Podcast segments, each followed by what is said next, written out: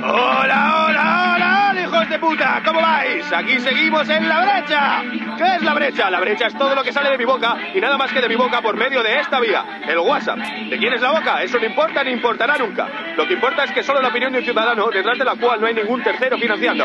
Porque ese es el principal problema de toda la información que nos llega, que siempre está financiada por alguien detrás. Siempre hay unos intereses ocultos de por medio, derechas, izquierdas, rusos, bancos, chinos, americanos, sionistas y un infinito, etcétera. No, esta es la voz de alguien como tú, alguien hasta los huevos, imagino como tú, de cómo se están produciendo las cosas. Porque joder, ¿qué te va a decir la tele? Pues que te quedes en casa viendo la jodida tele, que todo está muy mal fuera, que mejor quedarte viendo la que se avecina, ¿me entiendes? No, claro, natural. Porque la verdad, como campanilla, tímida ella de existir, nunca se muestra de primeras.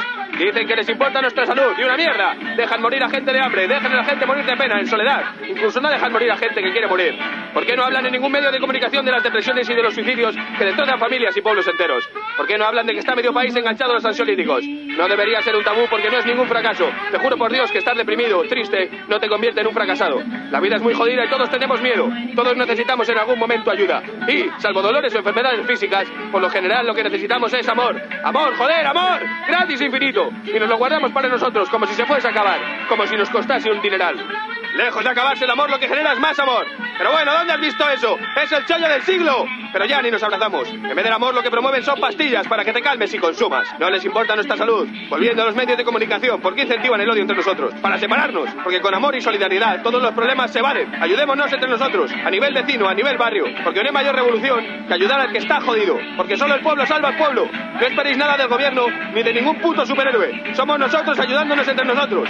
Por último, dicen que los jóvenes son los causantes de la propagación masiva de esta pandemia. Los jóvenes se están portando de puta madre.